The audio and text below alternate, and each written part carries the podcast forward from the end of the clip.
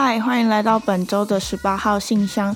十八号信箱是一个让你寄放故事的地方，你可以随心所欲的说你想说的话，或者是向你暗恋的人告白，或者是对你的亲友谩骂。因为这里一切都是匿名，或者是你可以使用你小时候的昵称，或者是别人暗地给你的绰号，都不会被发现的。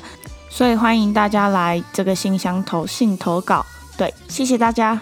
那本周呢，又欢迎来到我们的十八号信箱啦。本周有四封、三封、三封信件。对，谢谢大家上个礼拜非常踊跃的，应该是上上个礼拜吧，应该算是上上个礼拜才是踊跃的发言。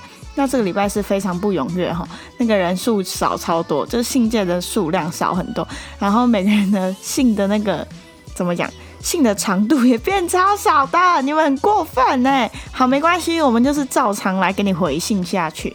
那呃，我上次要讲什么？我上次录完音之后，我心里一直想一件事情，然后就想啊，干，我刚刚要在这里讲的，但是后来忘记，所以我现在要讲，就是我那时候就在想啊，你们不觉得我一个人讲话很无聊吗？我很想找一个人来，就是一个人念信，一个人可以做反应，这样感觉比较好玩，比较。呃，有那种嗯听故事的感觉，才才可以有有一个人发生表情或者是情绪的时候，跟你会有共鸣这样子。那这个人呢，没有没有这个人，对我没有 partner。然后我目前也应该是找不到 partner 啊，毕竟大家现在都超级忙，忙就是面试的人也有啊，然后忙其他人我就不知道在忙什么哎，忙交男女朋友吧，我也不知道啊。还有啦，大家很多人在打工，对不对？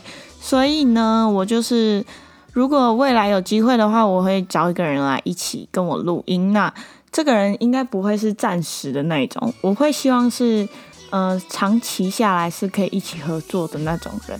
那嗯，还是如果有就是在听的人，如果你也有想这个念有这个念头的话，我们可以来合作一下。就是甄选一下，这什么甄选节目嘛？不是，就是嗯，对我就想一个 partner，就这样，我又没朋友。好，赶快进入主题。好，第一封信，凯莉你好，我是软木，听到你把酒精打翻有醋酸味道，觉得非常的震惊，代表乙醇放在桌上氧化成乙酸了，应该是长了什么奇怪的菌吧。国中的时候，我把橘子、可乐还有跟面包放在同一个罐子里，然后塞在教室的柜子里。有一天，罐子炸开来了，是真的炸开来，散发着浓浓的果醋味。点点点点点。好，谢谢你软木分享这个，嗯，就是 好恶心哦，我这个我不行，这个真，我我这个人啊，你们知道，嗯，我不知道你们怎么想，但呃，有人是这样说啦，我自己也是这样觉得，就是。这个人如果很东西很乱，房间很乱，或者是包包很乱，什么衣柜很乱，就是他的东西都很乱的话，不代表他很脏。我这个人就是非常就是一个代表性的就是例子，因为呢，我这个人就是呃，我东西都蛮乱的，但是乱就就这件事先算了，但是我这个人是很爱干净的。所谓的干净就是。呃，在武汉病毒出来以前呐，我这个人是会随身带酒精喷手、喷椅子，就是我是一个非常爱干净的人，所以就是我不管是搭公车，或是搭捷运，或者是呃，反正我离开个就有到那种公共场合的地方，我一定会消毒手，然后消毒就是电脑的那个键盘，我是定期，就是我每天至少会消毒两三次那一种，然后我的手机也是会一直消毒，消毒那个手机的。那个触控面还有背板，就是我都会让它就是干净的，尤其是我手去接触到过后，然后我比如说付完钱啊，就是摸过钱的手，我也会去消毒。所以其实武汉病毒出来之后，然后大家说要勤洗手或者是勤消毒这件事情啊，对我来说是没有什么影响的，因为我这个人本身生活就是这个样子，就是我非常的爱干净。这样有很惊讶吗？但是我东西很乱，然后应该很多人认识我的就会知道，我平常如果呃不是要有什么特别要见特别的人的话，我通常都是蛮邋遢的，就是我可以不化妆。现在就是我以前是蛮爱漂亮的，不知道为什么到某一段时期的时候，就对这个漂亮这个形容词有点厌倦。可能是那时候跟男朋友在一起太久，久了就是对化妆这件事情没有没有那种我要在我的爱人面前表现的很漂亮这件事情，这件事情已经消失殆尽，就是我们已经老夫老妻，没有这件事情了。有两种可能啊，就是呃，一种是跟男朋友在一起，另一半在一起太久，所以就不太会打扮。那另外一个可能就是单身太久。对，这两个我都是就是有这样子的经历过程。对，那时候我刚分手，跟跟那个呃在一起很久的男朋友刚分手的时候。我那一阵子好像蛮爱打扮的，就是会想要交新的男朋友，就是因为刚分手嘛，就是那种女生对。但是，嗯，但久了之后就发现啊，就是交友圈也没有什么改变呐，就不太可能会再去认识其他人，所以就不懒得，嗯，借口借口就是懒得打扮了。那我不打扮之后，就是越来越邋遢，就觉得哎，好像没差吼，大家好像都习惯了吼，然后我就开始不化妆。再加上哦，最近我其实有想化妆，因为我的粉底液就是摆着都没有在用。我本来想说就是天天化妆，毕竟现在考完试就是蛮闲的。但是呢，就是因为武汉病毒的关系，大家都戴着他妈的口罩，戴口罩怎么化妆啦？好，就算戴口罩，我不知道女生为什么有些女生是说戴口罩可以化妆，然后还是就是还是会想化妆，因为。我就看到粉底全部粘在口罩上面，我超心疼。我就觉得我的专柜粉底这样，呃，我的我所有的就是化妆品里面，大概就只有口红跟粉底或者是会是那个专柜的，其他通常就是嗯可以用就好了那样子。啊，专柜的如果这样子给我狗在口罩上，我就觉得很心动，而且有时候会觉得哦，我今天画超漂亮的，我就觉得哦，我自己超正。结果就是戴上口罩那一刻就觉得，干，我今天干嘛化妆啊？我这个心态马上跑出来，就是哦，我干嘛浪费时间化妆啦？浪费时间就算了，还有一点是浪费我的化妆品，化妆品很宝贵。然后加上我不知道有些人会不会这样，就是戴口罩戴太久，然后会开始有小闷痘那种痘痘，或者是皮肤会有小过敏的那种情形，泛红之类的。那我本人是。不太会长痘痘，就是我戴口罩不太会长痘痘，但是会泛红，然后会有小红点，但那个就不太算是痘痘啦，但就是嗯，就是有点过敏的反应，那我就觉得很烦啊，就是啊，我恨这个武汉病毒，然后我不懂为什么，为什么教育部不让学生是那个远距教学啊，尤其是高中、大学的学生，我觉得。尤其我觉得每一天在学校的时候，同学跟同学之间是超近，然后尤其吃午餐的时候，学生根本没在跟你 care 的好不好？而且加上好，今天大家都说哦，你戴好口罩就好了，但是你还是会有需要拿下口罩的时候，吃饭的时候，或者是我不知道，反正就是一定会有时候得必须拿下来。那如果好，你。现在都做好很好的防护，就是你除了上课以外，你都没有去其他地方玩或什么，你就是马上回家，然后你做好很好的就是居家隔离的话，还是有很多同学是那种，呃，你你做好居家隔离，可是你同学是天天往外跑，就是 I don't care 的那种人啊，那你不会觉得很衰吗？我整天在家里，然后你这个人一直出去玩，然后感染。到病毒的时候也会感染到我，那我整天待在家里的意义在哪？就是很不公平。如果远距教学的话，这样就可以避免那个要衰的人自己去衰，那我做好保护的人也不会感染，这样不是很好吗？然后教育部就我就看到那个 D 卡上面有人在就是在征求大家联署，那我也有去联署，我还要求大家一起来联署，邀请大家一起来联署，但是呢。那个呃票的门槛过了之后，居然都没有人去，就是怎么讲啊？教育部不 care 啊，就是没有人屌你啊！这五千票就是我的没有放在眼里的啦，这样子，我真的不懂。应该说是，嗯，我会觉得自己的力量真的好小，尤其是学生的力量真的好小。我以为这个力量是够大。的，就是嗯，对，我不知道，我不知道要讲什么，我语无伦次了。我最近就是对这一切，对世界的一切一切，就是一点小事我都觉得很崩溃，包括化妆、什么戴口罩，然后那个不能远距教学，教育部 I don't give a shit，的那种感觉，我真的是，嗯，我不行。哎，我今天废话很多哎，等一下，我刚我刚为什么讲到这里呀？哦，白痴哦，谢谢你哦，刚刚是软木的信，软木，我真的非常抱歉，我跟你插话插这么久。他说：“他说他把橘子、可乐跟面包放在同一个罐子里，然后放在教室的柜子里，然后罐子就炸开了，炸开发浓发散发出浓浓的果醋味，好恶心哦！我真的哦，我刚刚是讲什么？随便啦，反正对，很恶心，我没法接受，尤其是味道的东西，我更不能接受。尤其是呃，你们吃完饭的时候，你们不会觉得手会有味道吗？”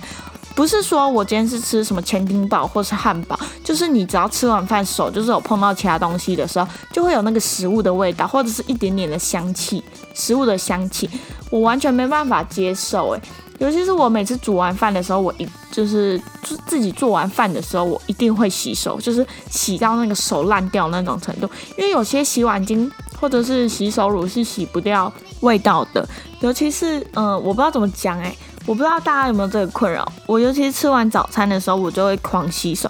有时候如果呃我吃完早餐，然后忘了洗手，然后就上去搭公共交通运输的工具的时候，我会一直就是心就会觉得很不舒服，就是那个很奶油，就会觉得手会有味道。但有时候其实是要很近的闻自己的手才闻到那个味道，但我就心里就会觉得呃很脏很脏很脏，我就会一直想要下车洗手，或者是赶快喷。消毒的水之类的，就是酒精啊之类的。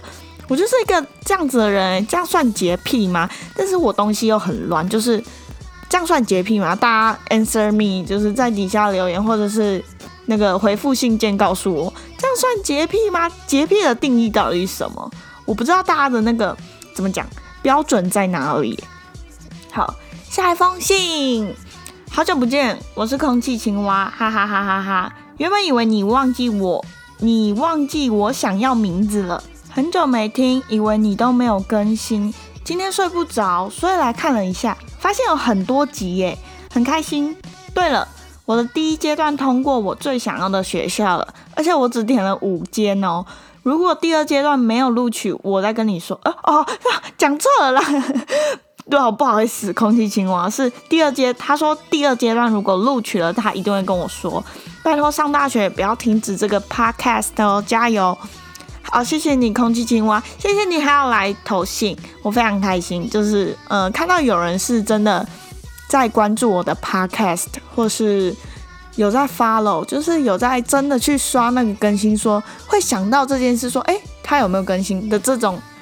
呃，没有想到自己会做到有听众的一步，虽然就是听众真的很少，我还不确定到底有多少人，但是我还是很开心。对，真的谢谢你。你说你第一阶段通过，但是我不知道你第一阶段是想要什么学校，但就是嗯，恭喜你，真的非常恭喜。我自己是指我我是填六间啊，你为什么不填六间填满呢？好，可能你想存一百块吧，因为我不懂诶，为什么填一个志愿要一百块啊？这个手续费的意思到底在哪里？而且不是去电脑，不是电脑跑那个城市吗？那为什么一个志愿要收一百块啊？我真的很不理解。好，你说一个志愿收一百块好了，那为什么面试的时候每一间学校都还要收到一千多块？就是这样超不合理的诶，收一千块我觉得超夸张的。尤其我真的，嗯，就是你们知道低收入户是不用缴。那个面试的费用，就是比如说我们这样子，我自己是报三个学校，那一间学校九百，那两间，嗯，其中两个科系加起来是两千二，所以总共加起来是三千一，三千一，我算少了。我朋友如果报四五间的都要五六千块，五六千块是很大一笔金额诶，怎么说？应该不算是很大一笔，就是这个钱是大家可能还负担得起的。但是你会觉得，我今天又不是去做什么大事，我可以买日本机票，六千块可以买日本机票吧？可以吧？是不是？是不是可以？我觉得很夸张。然后低收入户是可以面试费是可以全免的。那我不是说他们不可以全免这件事情，是因为我身边有太多太多人是。假借自己是低收入户，我会说假借这件事情是因为好，或许他真的通过低收入户的标准，他的那些规则标准，他是真的审核通过。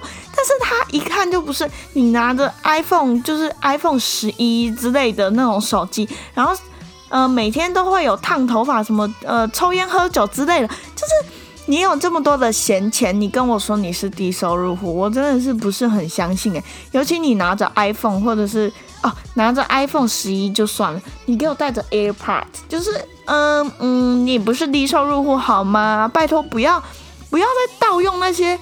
就是拿着自己的名义，好像自己哦通过那个标准就去申请，好不好？留给真的需要的人，可以吗？尤其我自己去呃参观过一些孤儿院或什么，我那时候去马来西亚的孤儿院的时候啊，那些小孩是真的，我不知道怎么讲，你没办法想象一个小孩，应该不是一个，是好几个小孩在。住在孤儿院里面，然后他们玩的游戏卷，他们玩的玩具啊，不是那种什么 Made in China 的那种玩具之类的，他们玩的是泥土，就是呃，我觉得居然有小孩是只能玩泥土的，他们玩买不起玩具，他们没有多的钱可以买玩具，那他们在那边玩泥土的时候是。呃，他们就算在干净的地方，不是在玩泥土的人，他们全身上下就会有一直有苍蝇去粘着他们。就是我是不知道苍蝇是怎么，就是去去，就是他们会吸引，他们会去哪些人身上。但是我觉得，嗯，世界上有真的很多很多人是需要帮助的。那每次我看到这种。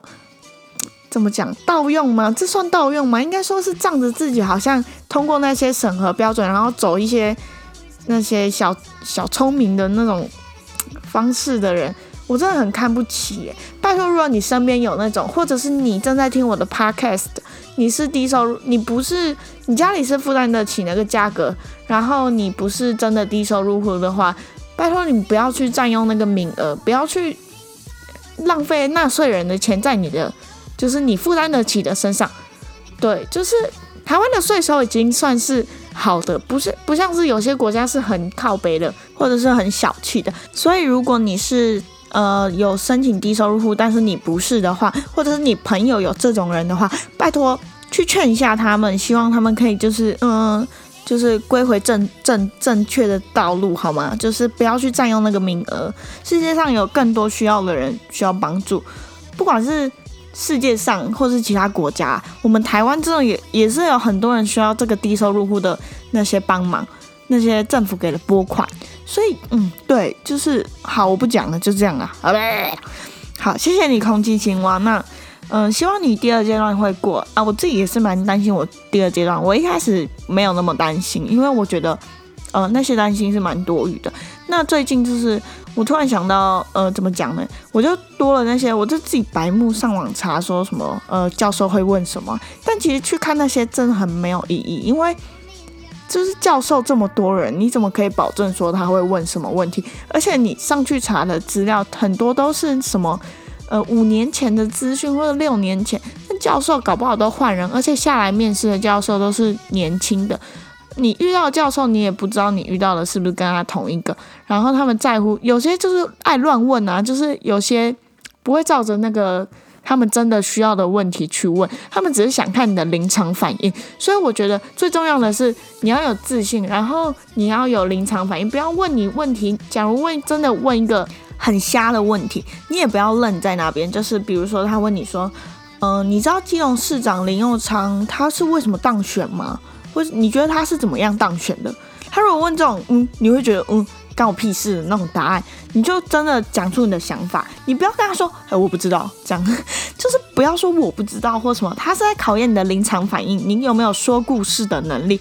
他不是要真的说你要回答出正确的答案，搞不好他们自己都不知道，他们只是想看你会不会临场反应，然后你够不够机灵这样子。在这边祝大家就是呃面试都顺利，然后。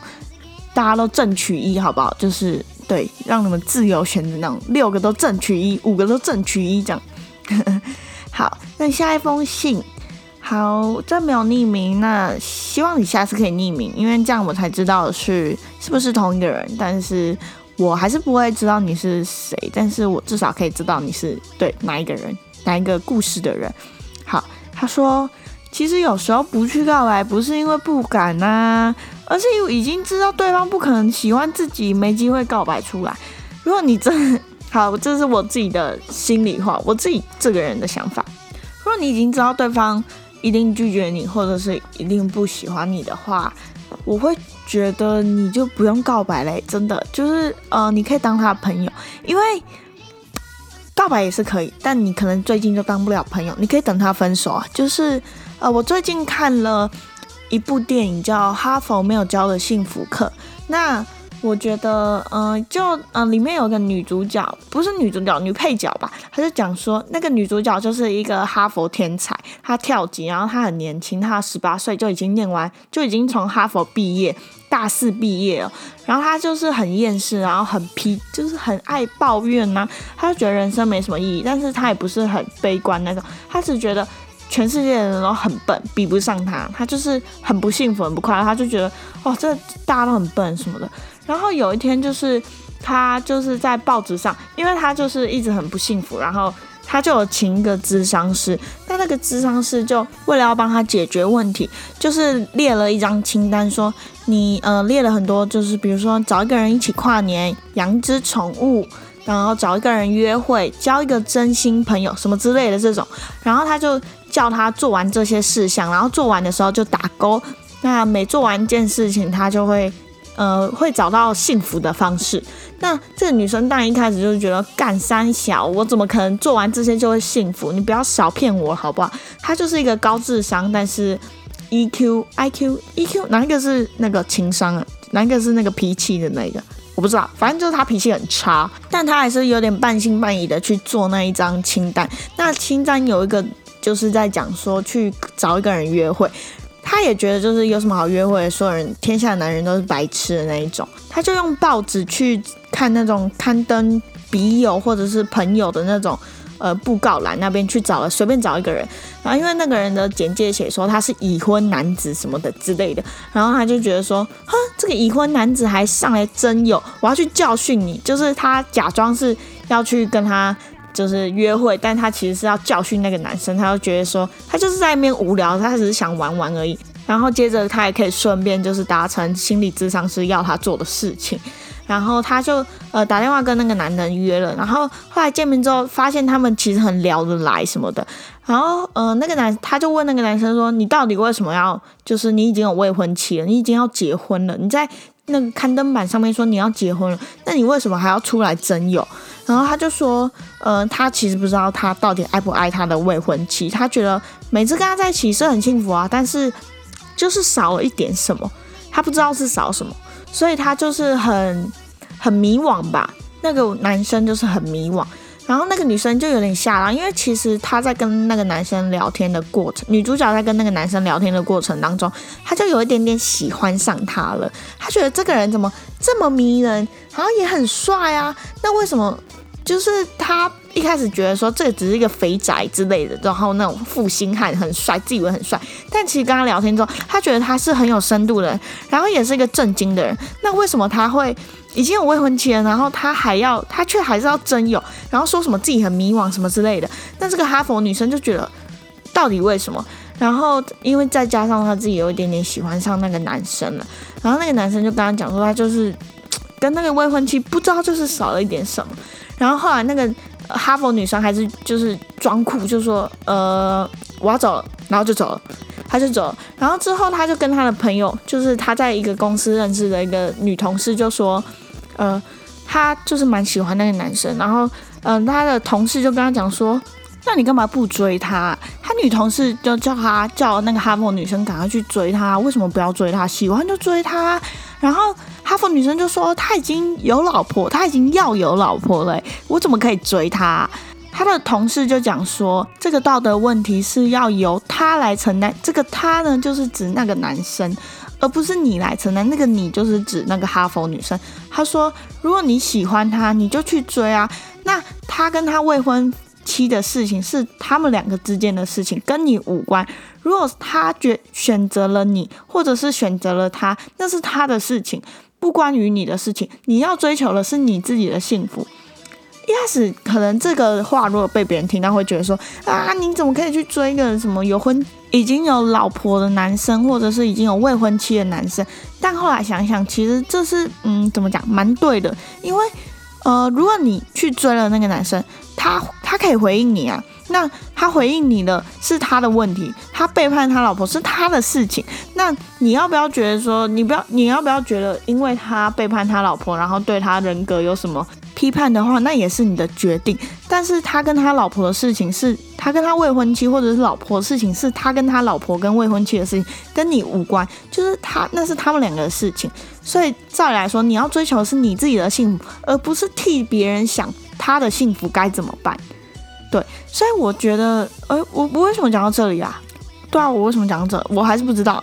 我刚回去看一下那一封信，我还是有点忘记为什么讲到这。好啦，呃，我看到你这封信应该是要说，就是你要不要告白是你的决定。那你可以告白，告白之后不知道他会不会对你反感，因为我不认识那个女生或是那个男生。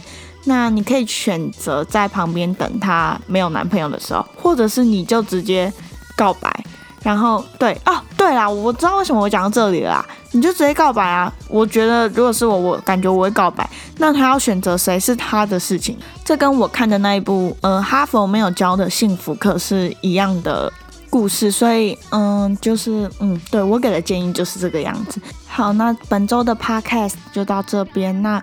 呃，我就是现在就是在征友，不管是征男友还是 没有啊，就是征那个 partner。如果你有兴趣的话，可以来找我。但是，嗯，对，就是。呃，我会希望是可以跟我搭上线的那种，就是我们是在同一个频率上面的。那这一集好像前面会有一些怪声音，希望大家不会计较。那大家可以在 First Story、还有 Apple Podcast、还有 Spotify 上面订阅我，给我评分。那希望可以推销给你的朋友，拜托，因为我真的没有什么来信了。希望下一周大家可以尽情的来写信给我。那这周的 Podcast 就到这边，谢谢大家，拜拜。